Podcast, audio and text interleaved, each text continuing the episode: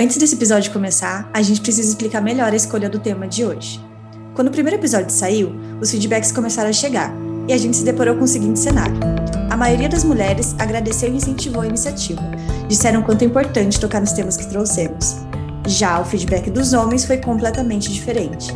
A grande maioria deles falou sobre os primeiros segundos do episódio anterior. Ficaram surpresos com as falas de assédio e comentaram que refletiram muito sobre terem feito ou não comentários como aqueles. E aí a gente se pergunta: por que, que o assédio não chocou tanto as mulheres como ele choca os homens? A resposta é dolorosa. Entre nós, o assédio já se tornou algo quase que banal. Muitas de nós já sofremos e quando a gente não sofreu, a gente ouviu o desabafo das colegas que passaram por isso. Falamos disso dia após dia, nas conversas de bar ou nos intervalos entre jobs. Se os homens conversassem sobre o tema, se assumissem os seus assédios e seus erros para conseguir buscar uma mudança, talvez o choque não seria tão grande. E já que eles não falam sobre isso, nós resolvemos falar aqui, para que todo mundo escute. O tema de hoje é assédio moral e sexual no mercado de comunicação do Paraná, um tema delicado, doloroso e recorrente. Tanto que, antes de fazer essa gravação, soltamos no IAI Guria um formulário sobre o assunto para que mulheres do mercado pudessem compartilhar suas histórias. Pedimos o respeito de todos vocês com os depoimentos que vamos ouvir hoje, e queremos pontuar que esse tema pode trazer alguns gatilhos difíceis. Portanto, se você ainda não estiver pronta para falar sobre o assunto ou ouvir, tá tudo bem.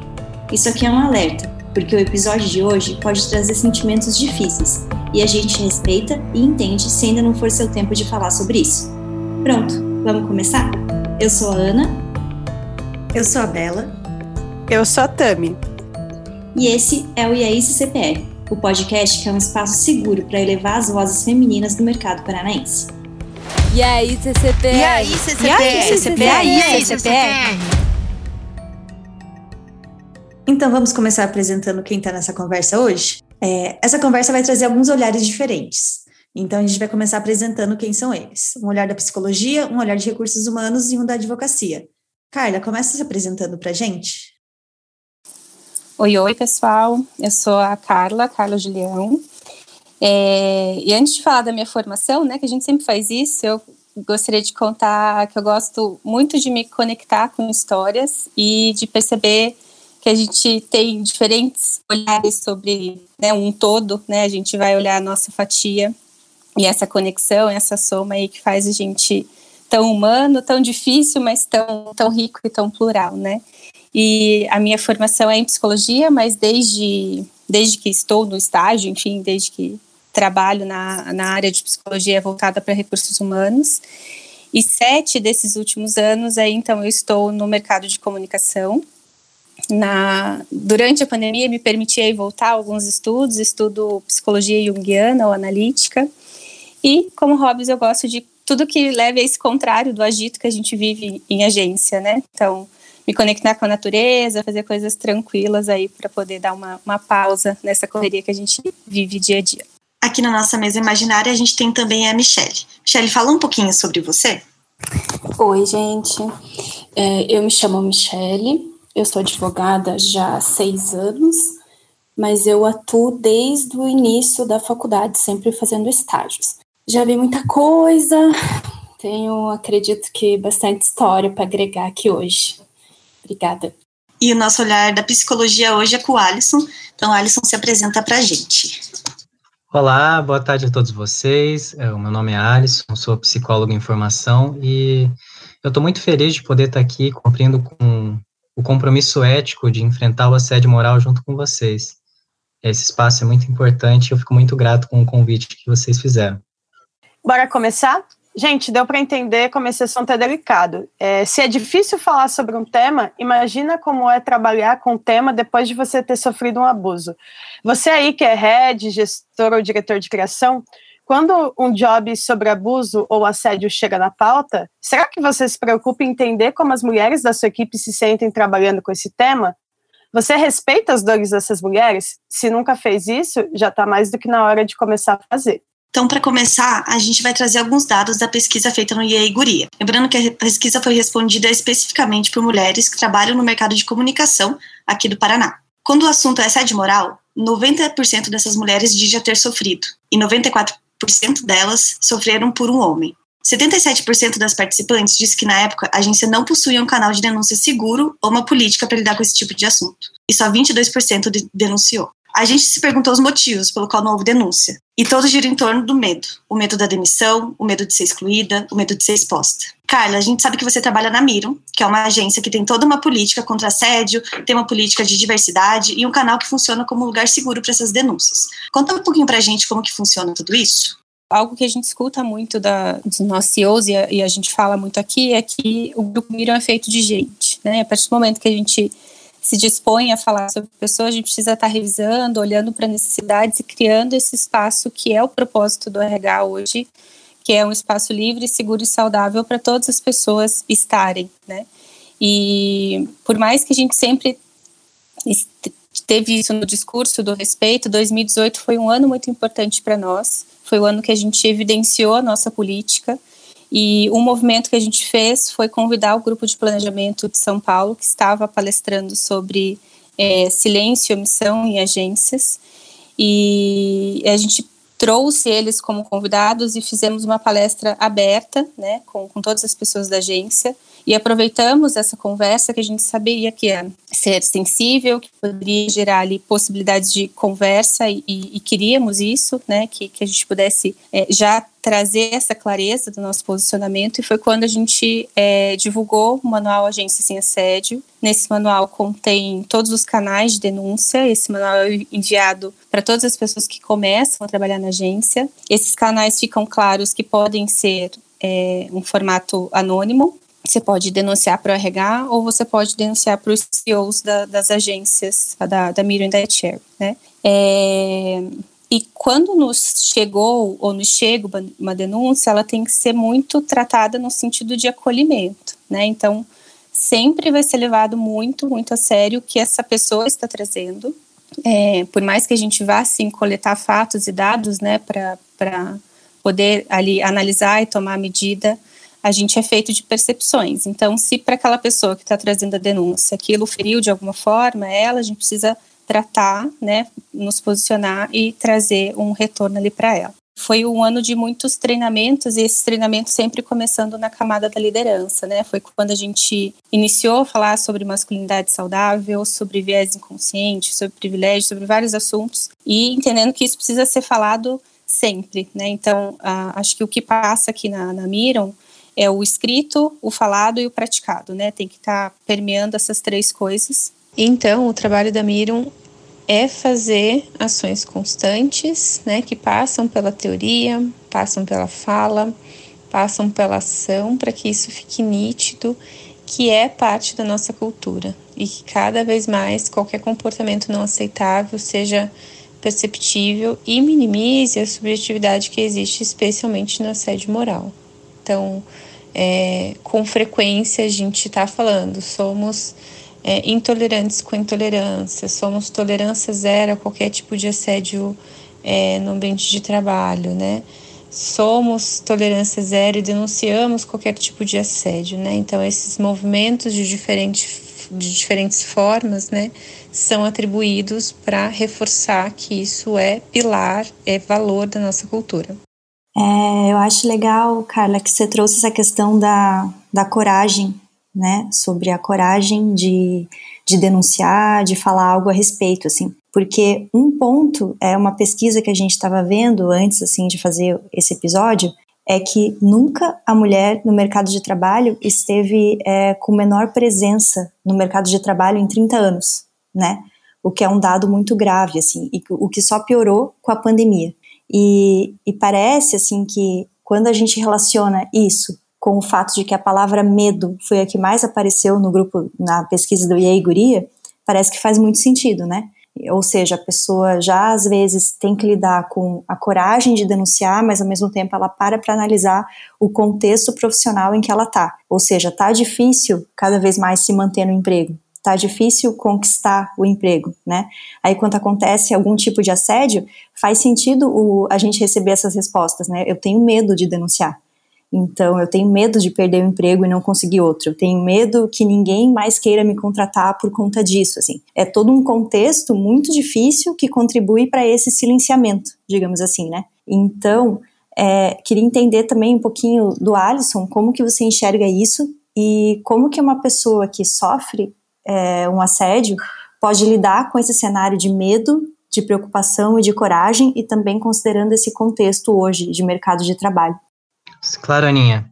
É, é importante trazer o que a Carla pontuou muito bem, que o assédio moral ele é um fenômeno de violência que engloba fatores sociais, econômicos, organizacionais e culturais. E o processo do assédio ele é ardiloso e executado minuciosamente. Ele bloqueia psiquicamente a capacidade de defesa da vítima. É uma violência oportunista. E essa palavra ela ficou muito latente durante a minha pesquisa. Oportunista. E ela atua nas relações de poder, então, onde ela vai explorar as vulnerabilidades, que são geralmente legitimizadas pela estrutura social, ou seja, a família, a escola, o Estado. Isso significa afirmar que a gente está cercado por violadores em todas as esferas, fazendo com que a degradação da, da, dessas pessoas, a degradação da, das possibilidades de defesa dessas pessoas, seja constantemente degradada aumentando a probabilidade de reincidência do ataque no ambiente de trabalho. No caso das mulheres, por exemplo, isso é bem evidente, né? É, e a principal vulnerabilidade no caso do ambiente do trabalho é a econômica. O assédio ele vai debilitar a voz da pessoa e vai trazer sequelas biopsicossociais de gravidades e tempo indefiníveis.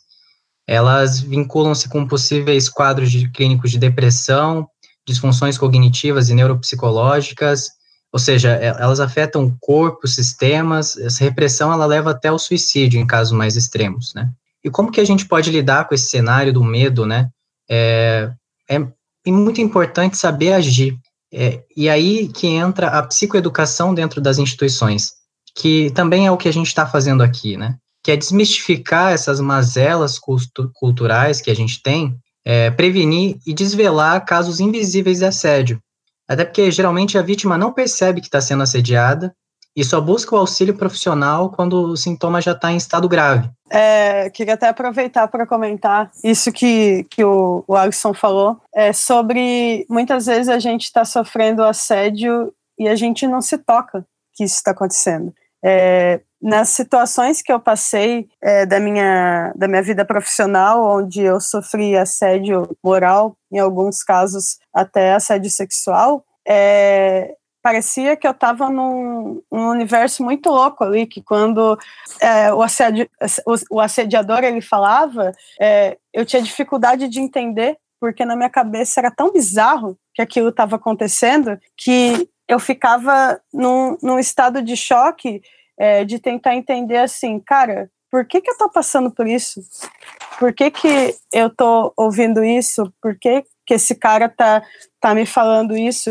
E o negócio, ele era tão surreal, mas tão surreal, que eu acabava deixando para lá. Porque eu ficava pensando, se uma pessoa ela consegue me assediar de uma maneira tão clara assim na frente de todos aqui da equipe, é, isso só pode ser uma brincadeira e talvez eu não esteja entendendo, eu não tenha um bom humor é, para estar tá entendendo isso.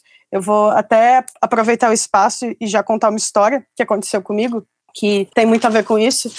Eu tava, eu trabalhava numa agência e eu tinha que ir numa reunião de um determinado cliente, iriam eu e o meu chefe, o meu superior na época. E aí a gente entrou no, no Uber, e Uber, cara, escutando rádio, né, escutando ali um sertanejo, e começou uma música com umas conotações sexuais. E eu lembro que dentro do carro eu fiquei extremamente sem graça, assim, aí já peguei meu celular para me proteger e fiquei fingindo que estava falando com alguém. E isso passou. Quando a gente chegou na agência, é, o pessoal perguntou assim: ah, como que foi a apresentação da, da campanha tal?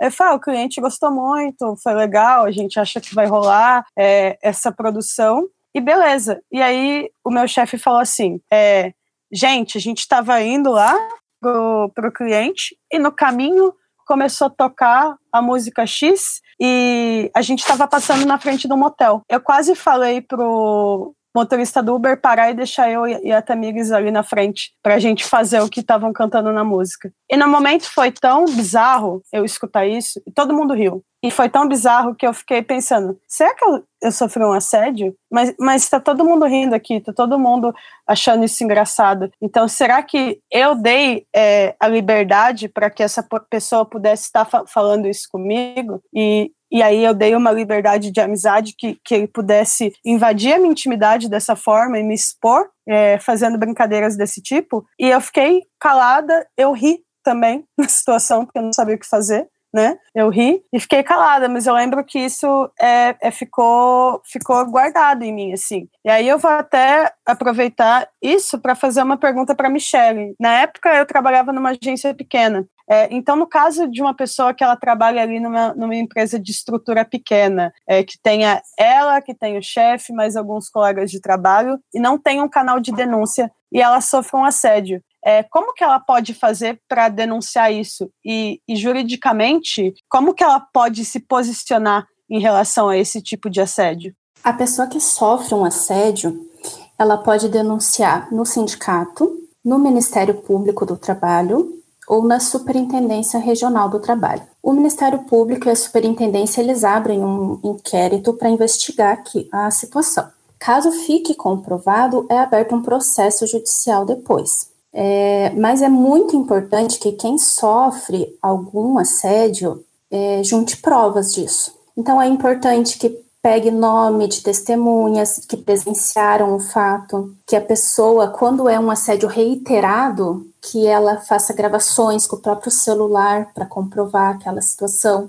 É, e-mails muitas vezes também são utilizados como prova. É, WhatsApp em assédio sexual também acaba sendo uma boa prova. É, então, tem várias formas de denunciar. A pessoa pode também entrar com uma ação judicial pedindo a rescisão do contrato de trabalho. Nesse caso, a pessoa recebe todos os direitos como se ela tivesse sido dispensada. É, e a empresa é condenada junto com o funcionário, porque a empresa ela tem a obrigação de prezar por um bom ambiente de trabalho. Então, os dois são condenados numa condenação assim de danos morais. É que nem sempre o assédio ele é só de um chefe para um funcionário. Pode ser de dois funcionários também. Às vezes o seu colega de trabalho te assedia é, apenas só para te humilhar, apenas só para te desestabilizar. É, então, nem sempre é do chefe. É mais comum que seja do chefe, mas não é só do chefe. É, e outra coisa que eu também queria aproveitar para destacar, que a gente fica muito ligado no assédio como ameaças, né? Ameaças, pi piadas, insultos, coisas muito é, escrachadas, né? mas existem outras formas de assédio que não são tão escrachados, como aquele chefe que fica in,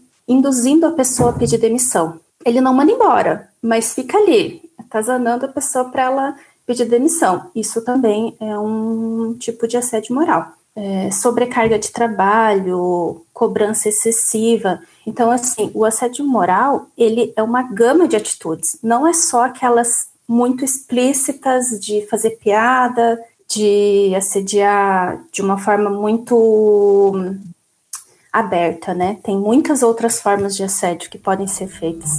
Aproveitando isso, então, Michelle, a gente separou alguns depoimentos que a gente recebeu com essa pesquisa. E a gente tentou justamente fazer isso, assim, trazer essa gama de diferentes tipos de assédio moral que já foram sofridos por essas mulheres. É, esses depoimentos são anônimos, a gente não vai identificar nenhuma delas e a gente tomou cuidado de cortar trechos que pudessem identificar é, alguma outra pessoa envolvida no caso ou o local de trabalho por segurança dessas mulheres. Então eu vou ler eles para vocês. O primeiro deles diz: Quando eu descobri que estava grávida, ainda era estagiária. Contei pro meu chefe e ele disse: Antes de qualquer coisa, vou precisar contratar alguém para ficar no seu lugar. Fui chamada para reuniões às duas horas da manhã e escutei coisas como: Odeio mulher grávida. Parece que o bebê come o cérebro delas. Em outro caso, o, o depoimento é o seguinte: Um dia cheguei na agência e minha máquina não estava na mesa. Os donos estavam me esperando na sala de reunião. Eu sabia que ia ser demitida, mas não esperava o discurso que foi dado. Você é de longe uma das melhores designers que a gente já teve aqui. Eu, como designer, acho você brilhante, mas vou te demitir porque eu não gosto de você. É isso mesmo, não é pessoal, não entendo você como, mas não entendo como você pensa. Acho você irônica e não gosto. Um outro caso foi: o dono convocou a equipe para avaliar uma concorrência e disse: Sabe por que esse projeto não tem chance? Porque é preciso saber como uma pessoa rica vive, e vocês não sabem. Provavelmente não vem de berço. Nunca entraram em um carro importado. E isso aqui parece o quê? Um cocô. Uma vez, eu e minha dupla, que éramos estagiárias, criamos um mega projeto interno na agência. Deu muito certo. Todo mundo amou e abraçou o projeto. Uma super reação positiva dentro da agência. O job ia para Folha de São Paulo, mas quando saiu, colocaram o job para mim, é, tiraram o job de mim da minha dupla e colocaram para dois homens. A resposta que tivemos do nosso diretor foi: Bem-vindas ao mercado publicitário. O próximo depoimento diz: Após a entrada de um novo homem no time de cliente, tive meu trabalho julgado de forma tão desrespeitosa e debochada que tive duas crises de pânico em uma semana. Tivemos duas reuniões por dia, pois o cliente queria, queria ter certeza que estávamos trabalhando. Ouvi coisas como: O que você faz o dia inteiro? Entre outros questionamentos do meu trabalho. Nesse último relato, a gente tem também um pouquinho de esperança. O chefe e também dono da, da, agência ouviu a pessoa que foi assediada e fez questão de conversar com todo o time para deixar claro que esse comportamento ia contra os ideais da agência. Queria acrescentar algo também, é, é que é sobre essa, principalmente para nós mulheres, a gente vem num processo de construção do nosso espaço no mercado de trabalho. É, é um espaço que ainda é recente, ainda muito majoritariamente masculino.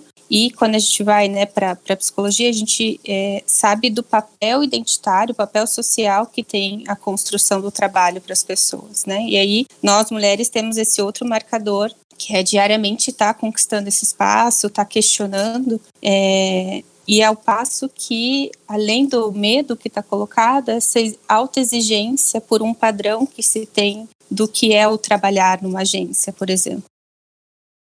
A ideologia dominante que a gente tem na nossa estrutura de, de trabalho, ela coloca esse trabalhador, essa trabalhadora, é, em nome de uma competitividade, em nome de um individualismo crescente. E não é raro encontrar lugares e casos onde os agressores sejam vistos como eficientes pelo perfil agressivo, né? Então, é, esse é um ponto muito, assim, que, que me apareceu na fala da Michelle, que acho que tem tudo a ver. Ainda falando sobre esses dados, 81,8% das mulheres não tinham na época um canal de denúncia dentro da empresa. 90% delas não denunciou. Mas o que eu quero reforçar são as respostas das mulheres sobre os motivos que levariam ou não levariam a denunciar um assédio sexual.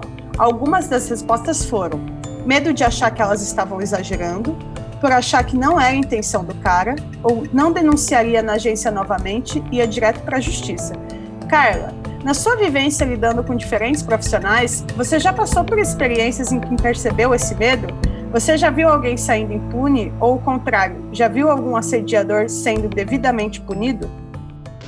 Sim, também infelizmente o medo é muito presente. Como já foi falado aqui, passa pelo receio de perder emprego, ser percebida como sensível ou sem senso de humor.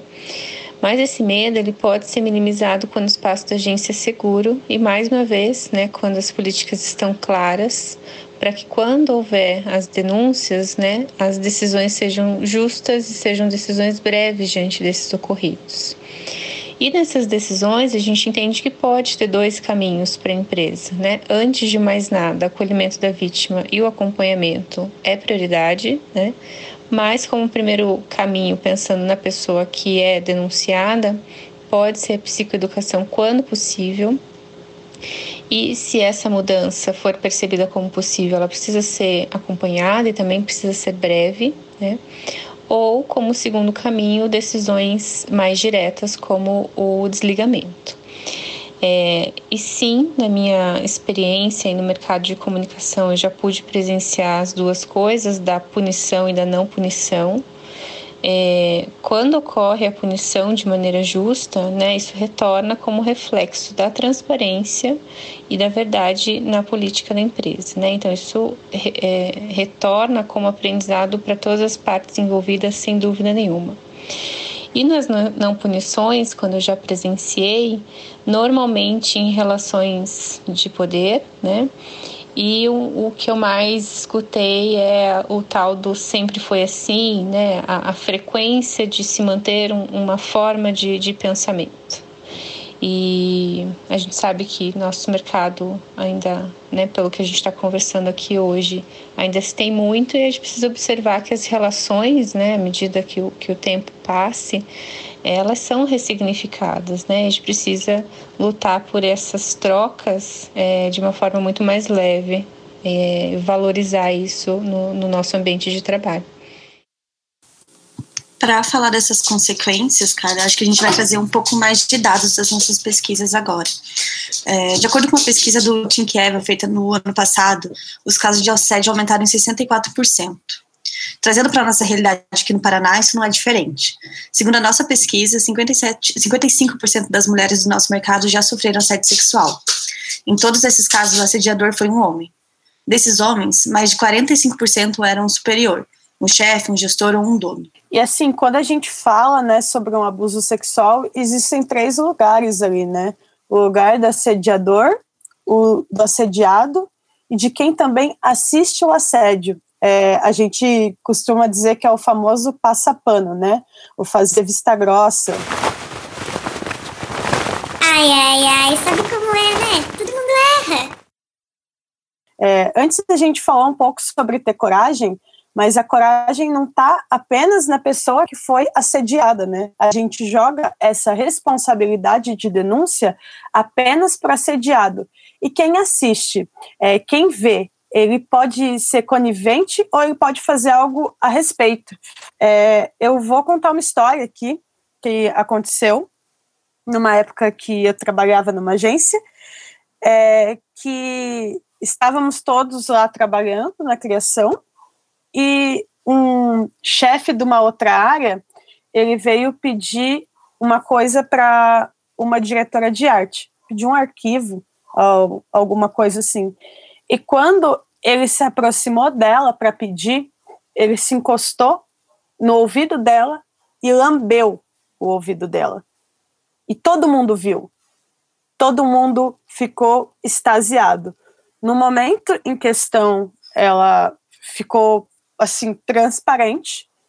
É, assim que o cara saiu de perto dela, ali super seguro do que ele tinha feito, que nada ia acontecer com ele, ele saiu, ela começou a chorar. Ela chorou muito, é, chamou as outras meninas é, que trabalhavam com ela, me chamou, a gente saiu ali, acolheu ela e ficou todo mundo em choque. A gente foi falar na época com o diretor de criação, porque todo mundo tinha visto aquilo, ninguém fez nada, ninguém comentou nada, e ficou meio que assim, cara, ela acabou de sofrer um assédio aqui, tipo, sério que ninguém se posicionou e ninguém fez nada. E aí, quando as meninas elas foram cobrar do diretor de criação uma posição da agência, é, a decisão do diretor de criação foi que é, esse esse cara da outra equipe ele não poderia falar mais com a criação. Ele só poderia fazer os pedidos dele diretamente para o diretor de criação. Só que ele continuou trabalhando lá. Ele continuou trabalhando lá tranquilamente. É, a guria, óbvio, se sentiu insegura de estar tá trabalhando no lugar e dividindo espaço com o assediador dela e ela acabou saindo da agência. E aí eu contei essa história também para entender um pouco é, do ponto de vista jurídico. O que acontece, por exemplo, quando eu sei de um assédio sexual e a vítima ela não quer denunciar. Ela não tem forças, mas eu quero fazer alguma coisa. Eu, é, espectador desse assédio, eu posso fazer alguma coisa a respeito, Michele? Eu tenho como agir nessa situação? Bom, Tami, considerando essa situação que você falou, que foi ali na frente de todo mundo, o assédio foi muito explícito, poderia inclusive ter sido chamada a polícia na hora. Eles iriam registrar a ocorrência e ia ser aberta uma ação criminal. É, se vocês saíssem dali e fossem fazer a denúncia depois, pode ser feita a denúncia no Ministério Público do Trabalho ou na Superintendência Regional do Trabalho. Em todas as situações, eles realmente existe uma investigação, mas a vítima sempre vai ser ouvida. Então, vai ser denunciado que ocorreu essa situação, eles vão chamar ela para ser ouvida. Ela não vai ser a denunciante direta, mas ela foi quem sofreu a situação, né? Então, ela tem que ser ouvida. A gente também reuniu algumas histórias de abuso sexual nas agências do Paraná. Elas são tristes, são pesadas e de pessoas que não se identificaram, mas sabe como é. Tudo corre no mercado. E muitas vezes a gente ouve histórias e é normal já entender quem foi o abusador. Pessoas que muitas vezes foram encobertas por trás de uma possível doença mental. Mas na real, a doença mental não justifica o assédio. Caras que fazem isso sempre e foram protegidos por trás, por trás da cortina do ah, ele é assim mesmo, fala brincando. Caras que fazem comentários por toda a agência e para todo mundo ouvir. E depois se protegem com o famoso eu só tava elogiando. Homens tão conhecidos e premiados por seus trabalhos, ou donos que agem com a certeza de que podem tudo, porque não existia ninguém acima deles. Então vamos ouvir essas histórias? Toda vez que ele chegava perto, passava as mãos nas minhas costas, como Alice. Uma vez me abraçou e, ao sair de perto, me deu um tapa na bunda. Fiquei sem reação alguma. Ouvi uma colega de trabalho falar com um colaborador sobre alugarem um carrinho de picolés para uma ação de um cliente. Após falarem sobre isso, ele falou para ela: Você gosta de chupar, né? Bem geladinho e molhadinho.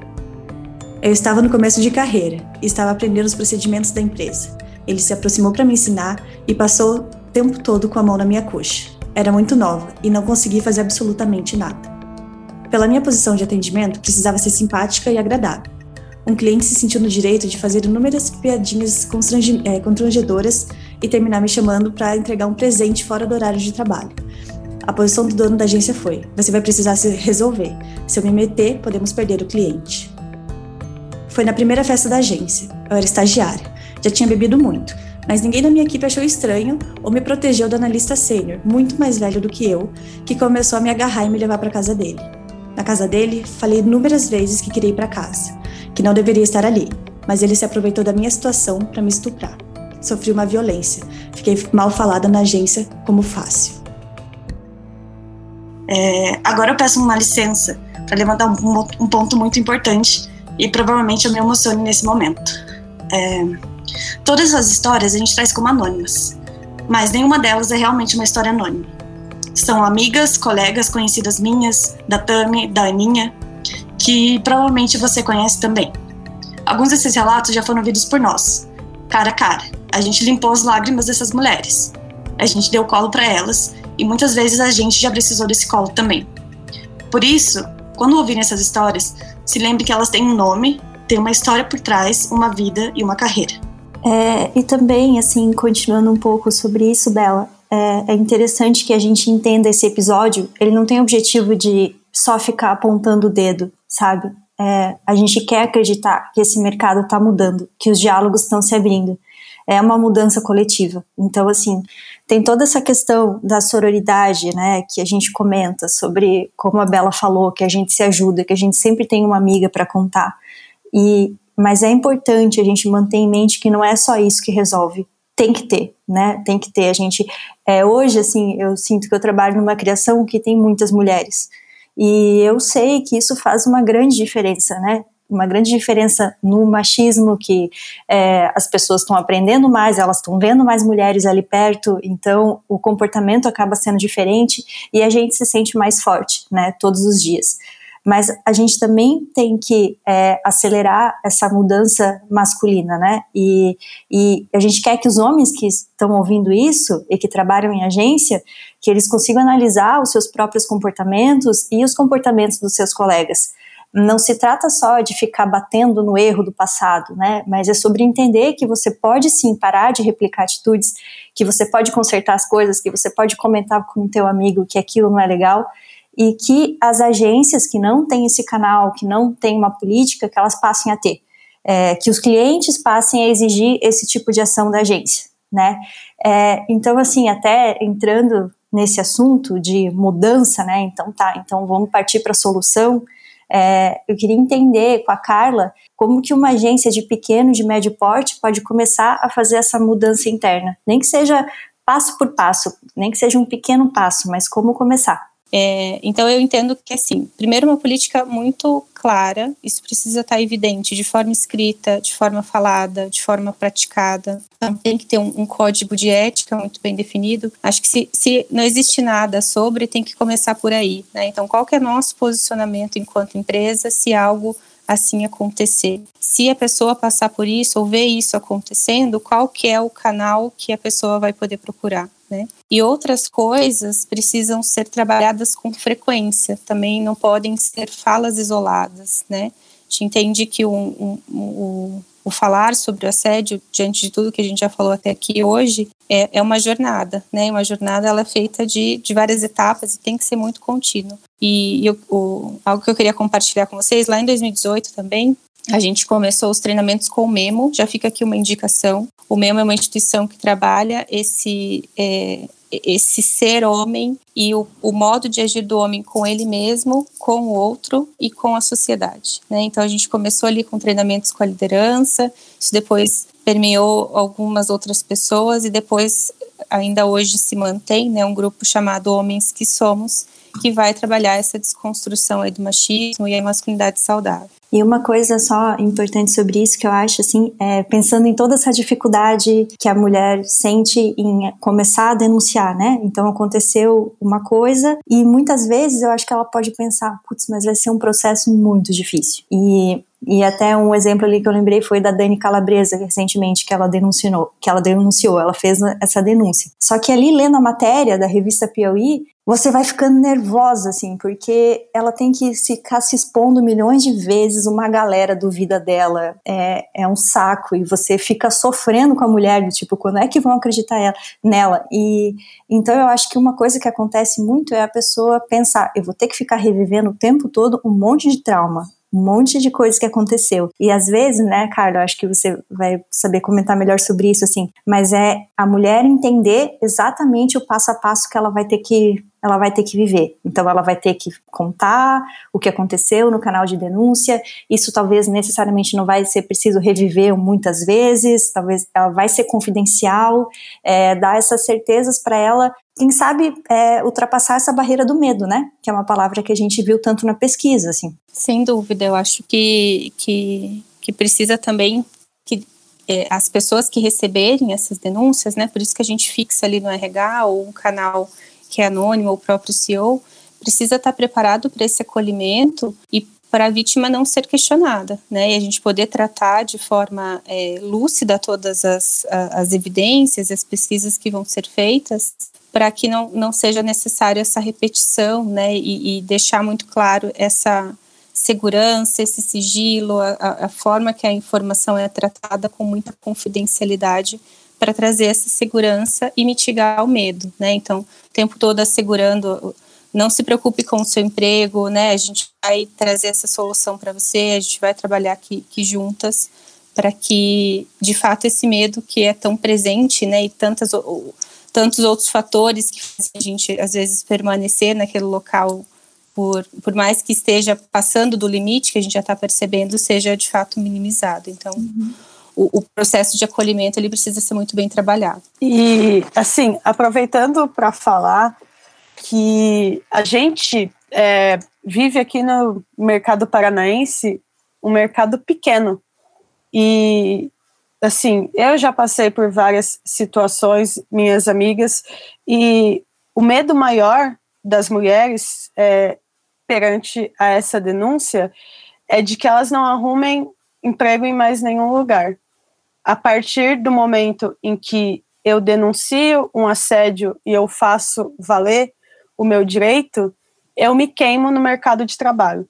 Eu fico vista como a pessoa que é, denunciou a agência, que não se preocupou com a reputação da agência, é, que não se preocupa com nada. Então, é como se o mercado olhasse para mim de uma maneira que eu possa ser uma colaboradora que não dá para confiar. Porque se eu denunciei o meu antigo trabalho, eu posso fazer isso com o lugar que está pensando em me contratar. Então é muito louco que até um, um tempo atrás, eu acho que isso deve acontecer ainda, é, da galera, tipo, nessas indicações, criação, acontece muito isso, a gente sempre indica, e aí eu já ouvi casos de falar, mas você vai contratar tal pessoa, ela está processando a agência tal. E essa pessoa, ela perde a possibilidade dela conseguir se recolocar no, no mercado, ela sendo a vítima, porque ela fez valer o direito dela. E aí a gente começa a pensar assim, é, como que a gente lida com isso, né? Que foi sobre é, propaganda antirracista, e o Felipe Silva, ele falou uma coisa que também cabe aqui dentro. Também é responsabilidade dos clientes fazerem essa cobrança, entendeu? De cobrar das agências é, uma postura que o ambiente de trabalho seja um local que seja seguro e que seja confortável para que isso aconteça. E por que, que é responsabilidade do cliente? Porque o cliente paga a conta. E não adianta, um dos caminhos é mexendo no bolso na agência, né? Tipo, os clientes cobrando é, do, da agência que é fornecedor também deles, que seja um local ali livre de assédio. Apesar de que a gente sabe que também muito dos assédios eles vêm por parte dos, dos clientes eu já, uma, é, uma das piores situações de trabalho que eu vivi na minha vida, que eu tive burnout, eu sofri assédio por parte do cliente. E é, vou, até tô, tô me alongando, mas eu vou aproveitar para contar esse episódio, que a cliente, ela me assediava diariamente num grupo de WhatsApp, diariamente.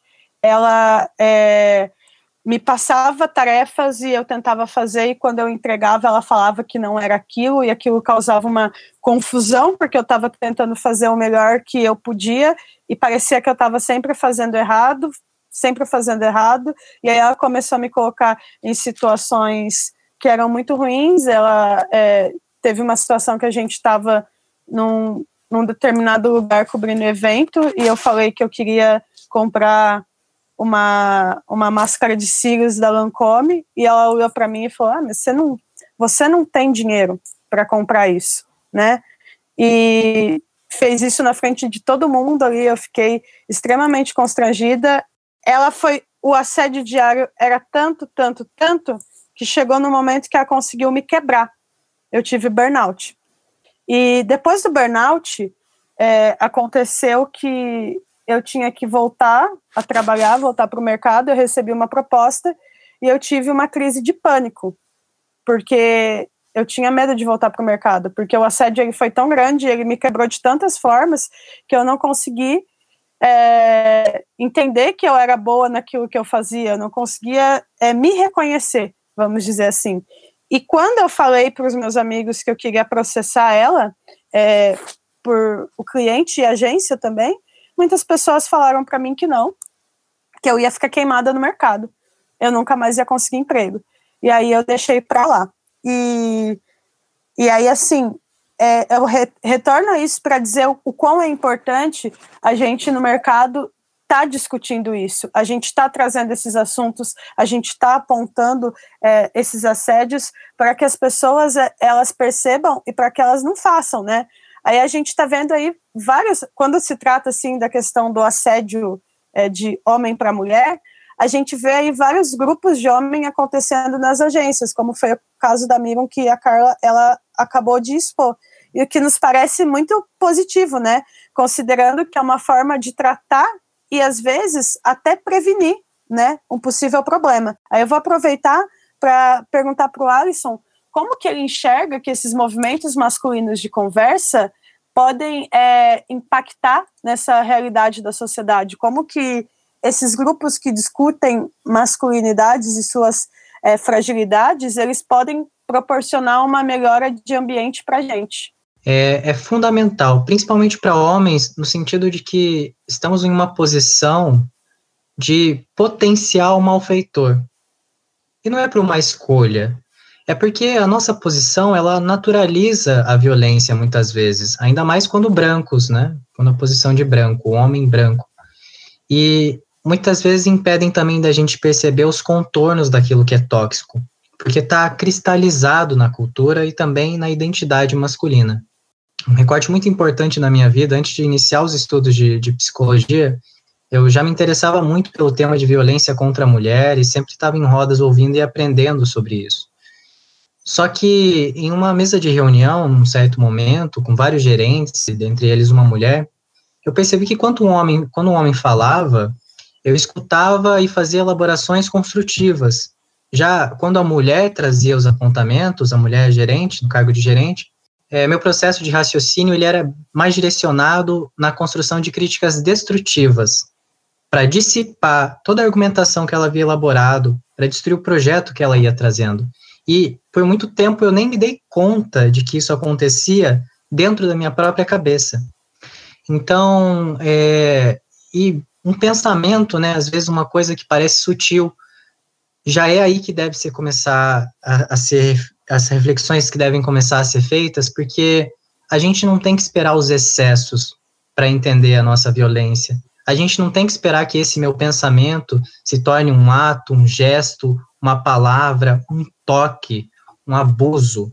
Só complementando, Alisson, é, trazendo bastante para nossa realidade de criação, assim, como isso acontece, sabe? Achei muito interessante a tua fala sobre não esperar que de fato isso vire um abuso, uma coisa que você tenha que denunciar, mas as pequenas atitudes assim do universo criação é não chamar para discutir o job, é, é sentir muito mais facilidade para dizer que aquela ideia era sua e não da mulher.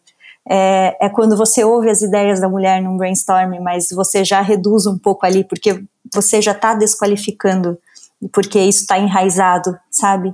Então, como é difícil, como é. Eu, eu me sinto no dia a dia muito feliz em trabalhar quando eu duplo com uma mulher, por exemplo, porque eu sei que ali ela está me ouvindo de igual para igual, coisas que durante a minha carreira eu senti que muitas vezes eu só não fui ouvida e era muito fácil ser interrompida e era tão fácil a pessoa só me desqualificar só quando eu abria a boca, sabe? Especialmente em criação, é, falando de um ambiente extremamente machista. Eu achei perfeito, Aninha. E eu acho que esses dois pontos, assim, olhar para essas pequenas atitudes antes dessa atitude maior, é uma questão é, que, se a gente for resumir, de reeducação, né? De você olhar para como o seu olhar foi construído no decorrer de toda a tua vida e reeducar a tua forma de pensar, reeducar a tua forma de olhar para essas situações, ou de encarar outras reações. E aí eu queria entender como essa reeducação acontece no âmbito legal. É, quando a gente fez a pesquisa, foi muito dolorido para a gente ver que no, na questão de abuso sexual e assédio sexual, é, nenhum dos homens teve alguma consequência na vida deles, nem em ser demitido e nem em quesito legal. É, Michelle, eu queria entender com você. Existe algum processo de reeducação né, na lei para esses homens que com, cometem esse tipo de abuso e de assédio? É, e se existem ou não, mas qual é a importância disso de existir na nossa sociedade hoje? O que existe é uma cartilha feita pelo Ministério do Trabalho em que ele recomenda como deve ser o comportamento das pessoas, ele recomenda como que tem que ser o, o que é o assédio, né? Ele explica como é e como funciona, mas não existe. A lei ela prevê um, a pena que é uma detenção de dois anos, só que isso é, é cumprido em regime aberto então a pessoa não tem um, um, praticamente não muda nada na vida dela, né? Já que ela pode continuar trabalhando, pode continuar fazendo tudo que ela já fazia. E uma multa, que eu acredito que a multa é o que mais pesa na pessoa, né? É, isso se pode ainda ter um dano moral numa eventual ação de reparação de danos, mas não é algo assim que vá conscientizar a pessoa, a meu ver. É, e acho que assim, se a lei não faz o suficiente, a gente não pode fazer o mesmo. É, a gente tem que ser o oposto disso. Então, esse episódio, acima de tudo, é para que os homens escutem, reflitam e se reeduquem, para que as agências desenvolvam um programa eficaz e seguro de denúncia, e mais ainda, um programa de prevenção e de diálogo aberto para evitar isso. Agradecer cada mulher que teve a coragem de responder a pesquisa, ainda que anônimo, de abrir suas dores, de compartilhar seus medos e de tentar, dessa forma, ajudar a gente a mudar esse cenário. E a gente agradece a cada um de vocês três. É, esse, esse é um tema que tem muitas dúvidas, que gera muito medo e que a gente evita falar. Então, ter respostas claras em todos os âmbitos de vocês ajuda muito a gente e a todo mundo que vai ouvir, essas mulheres que ainda têm chance de denunciar, de entenderem como isso é feito. É, obrigada pela disposição de vocês e por conseguirem falar tão abertamente e tão claramente sobre esse tema com a gente. Acho que a gente que agradece muito, né? Muito mesmo, é, por ter esse espaço onde a gente pode trazer pontos tão fundamentais para ser a diferença que a gente quer ver no mundo, né? E promover essa possibilidade para as outras pessoas. Porque acho que o que falta é oportunidade é oportunidade de visão, é oportunidade de, de noções a respeito do, do que acontece no nosso entorno, que muitas vezes limitam as nossas ações. A gente se vê numa situação de imobilização, né? E poder falar em si já é um movimento e talvez um dos mais importantes. Eu adorei compartilhar a mesa com vocês, adorei todas as contribuições que tiveram e tenho certeza que vou levar as provocações para minha vida, para o meu cotidiano e para todas as pessoas que a minha voz puder alcançar. É, eu também quero agradecer né, por esse espaço aberto para a gente falar de um assunto de extrema importância, é, para a gente falar sobre isso. Né? É, e também eu queria fazer um comentário desse relato que você trouxe, que eu quero realmente acreditar que a leitura do mercado nesses posicionamentos mais evidentes, mais claros contra assédio, é, vem mudando, né? Ou possam mudar ainda mais, porque dias atrás eu entrevistei uma candidata que me contou que presenciou uma, uma, um contexto de assédio, que ela não ficou calada, ela foi, denunciou e ainda mais que isso, ela decidiu sair daquela empresa porque disse: eu poderia ser a próxima e eu não quero ser a próxima, né? Então a, a minha análise foi puxa, que interessante, que posicionamento importante, que mulher corajosa, né? E, e essa defesa que a gente precisa, né, de mulheres que questionem, né, que não permitam que mais mulheres falem, é, para que a gente possa perceber mais mudanças, né? Falem com seus RHs, eu sempre comento com a Tami, né, qualquer dica, sugestão, precisa questionar, precisa trazer para nós, busquem lideranças que são parceiras que são promotoras desse ambiente saudável. É, e que bom que a gente está aqui falando sobre isso, que mais é, empresas no nosso segmento né, entendam a responsabilidade de, informar, de formar ambientes saudáveis. Isso é bom para toda a cadeia que envolve o nosso mercado, é excelente para nós mulheres e que nós mulheres possamos perceber também os nossos limites, né, que a gente possa se perguntar como a gente está se sentindo, qual é o custo emocional daquela situação e que nunca a gente se reduza a, a, a, esses contextos que somos colocadas, já fomos colocadas em algum momento da nossa vida. Nós somos muito mais do que esse papel no trabalho, né? A gente tem outros papéis tão importantes na nossa história. É, e eu queria fechar com uma frase que eu li, eu não lembro a autora, mas que diz assim: toda vez que uma mulher se defende sem perceber e sem é, qualquer pretensão, ela defende todas as mulheres. Então que a gente possa se apropriar dessa frase, né, para mudar, para fortalecer o nosso mercado de comunicação. Eu também quero agradecer a conversa, obrigada pela pelas informações, por tudo de positivo. Eu acho que o importante é a gente disseminar, porque muita gente ainda não sabe o que é o assédio, não sabe como identificar, não sabe como denunciar. Apesar do judiciário ainda ter as suas falhas, cada vez mais eu vejo que situações de assédio estão sendo reconhecidos, estão sendo condenados, então está tendo uma punição. A gente não pode também achar que nada vale a pena, né? Eu acho que quanto mais a gente provoca, mais essa situação fica em pauta e mais começam a olhar para isso com o olhar que merece, né? Então, muito obrigada a todos e espero que isso chegue a muitas pessoas. Então chegamos ao final e para fechar como sempre, a gente traz aqui algumas dicas de livros, filmes, séries, podcasts feitos por mulheres. É, eu confesso que durante essa pandemia a coisa que eu mais consumo são jogos de videogame. Tô tentando parar, juro. O que me afastou muito das séries. É, mas ao mesmo tempo eu tenho me aproximado de podcasts e do Spotify de uma forma geral. Então hoje eu quero indicar uma rapper. O nome dela é Sampa the Great. Ela lançou o primeiro álbum em 2019 e para quem não ouviu ainda é um álbum maravilhoso. É, até então ela tinha feito alguns singles que já eram maravilhosos. E o legal da Sampa é que ela nasceu na Zâmbia, hoje ela mora na Austrália e é considerada um dos grandes nomes da cena do rap feita por mulheres, né, combatendo machismo, racismo e desigualdade no hip hop também. Se eu puder indicar uma música para vocês começarem, eu indico Final Form, que é simplesmente perfeita e vejam o clipe também. Bom, no primeiro episódio do podcast eu indiquei o Novas Clarices, né? Que é um projeto da Rafa Reira, super legal, que traz nome e, e livros novos de escritoras mulheres brasileiras. É um projeto muito, muito incrível. E aí, do episódio anterior para cá, a Rafa lançou o primeiro livro dela, que se chama Descanso. É um livro lindo, assim, ele é vai do super sensível é, e delicado para ao mesmo tempo algo muito sentimental, muito forte. É, para mim foi muito legal essa leitura, então recomendo para todo mundo. É uma leitura que em tempos de pandemia é muito importante e também foi o livro que me fez voltar a ler. Assim, não sei como anda a galera por aí, mas eu tava ruim de concentração para ler durante essa pandemia. Ficava pensando em muita coisa quando parava para ler. E o livro da Rafa mudou isso, assim, eu consegui ler ele, né? Sentei e li, li até o fim.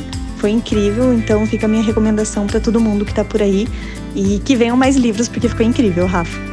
Bom, eu vou indicar a leitura de uma mulher que todo psicanalista conhece, é uma das figuras mais importantes nessa área do conhecimento, que é a Melanie Klein.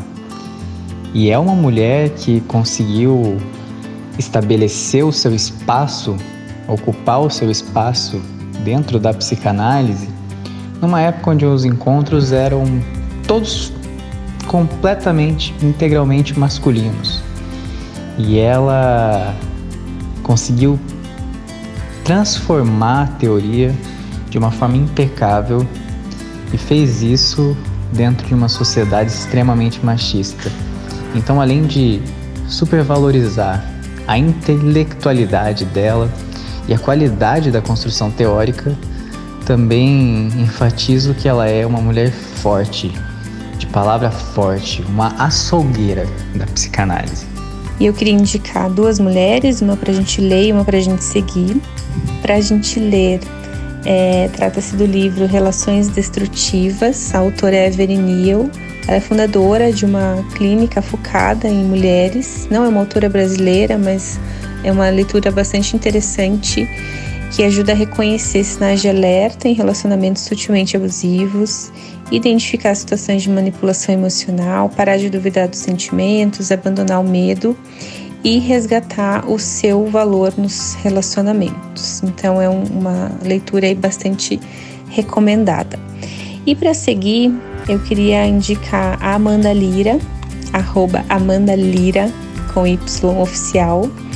É, e ela é uma mulher que luta contra o capacitismo, o machismo e a exclusão social através da palavra escrita, falada e cantada.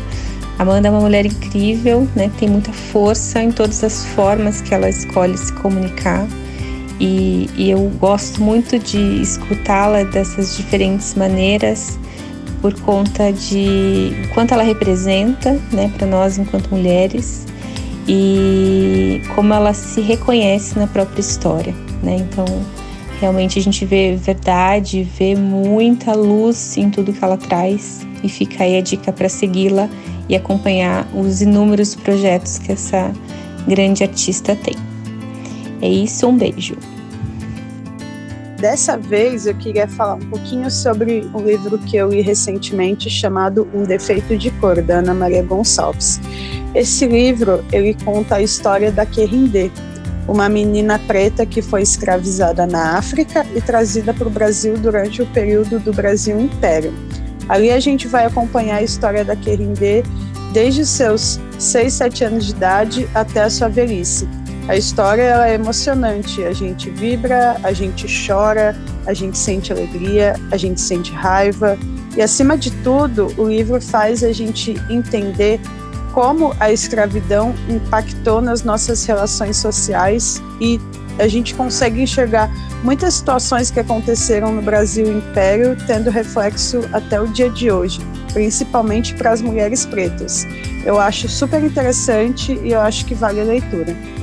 É isso, encerramos mais um episódio. É, obrigada para você que ouviu, compartilhou, participou dessa conversa também.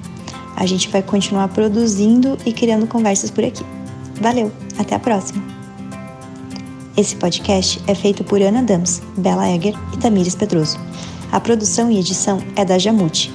A iniciativa é do grupo Iaí Guria do Facebook e do Clube de Criação do Paraná. E aí, CCPR? E aí, CCPR? E aí, CCPR? E aí, CCPR?